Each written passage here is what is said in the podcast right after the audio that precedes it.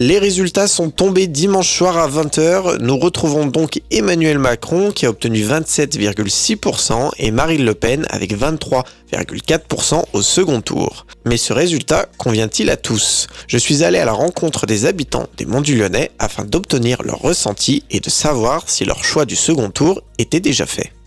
Pour moi, non, c'est pas franchement un résultat que, pour moi personnellement, auquel je pensais. Mais je vais certainement euh, voter pour Macron parce que je ne veux pas de Marine Le Pen euh, dans notre pays, euh, dans la, comme la France. Donc, si c'est pas pour Macron, ça sera ni l'un ni l'autre avec un bulletin blanc.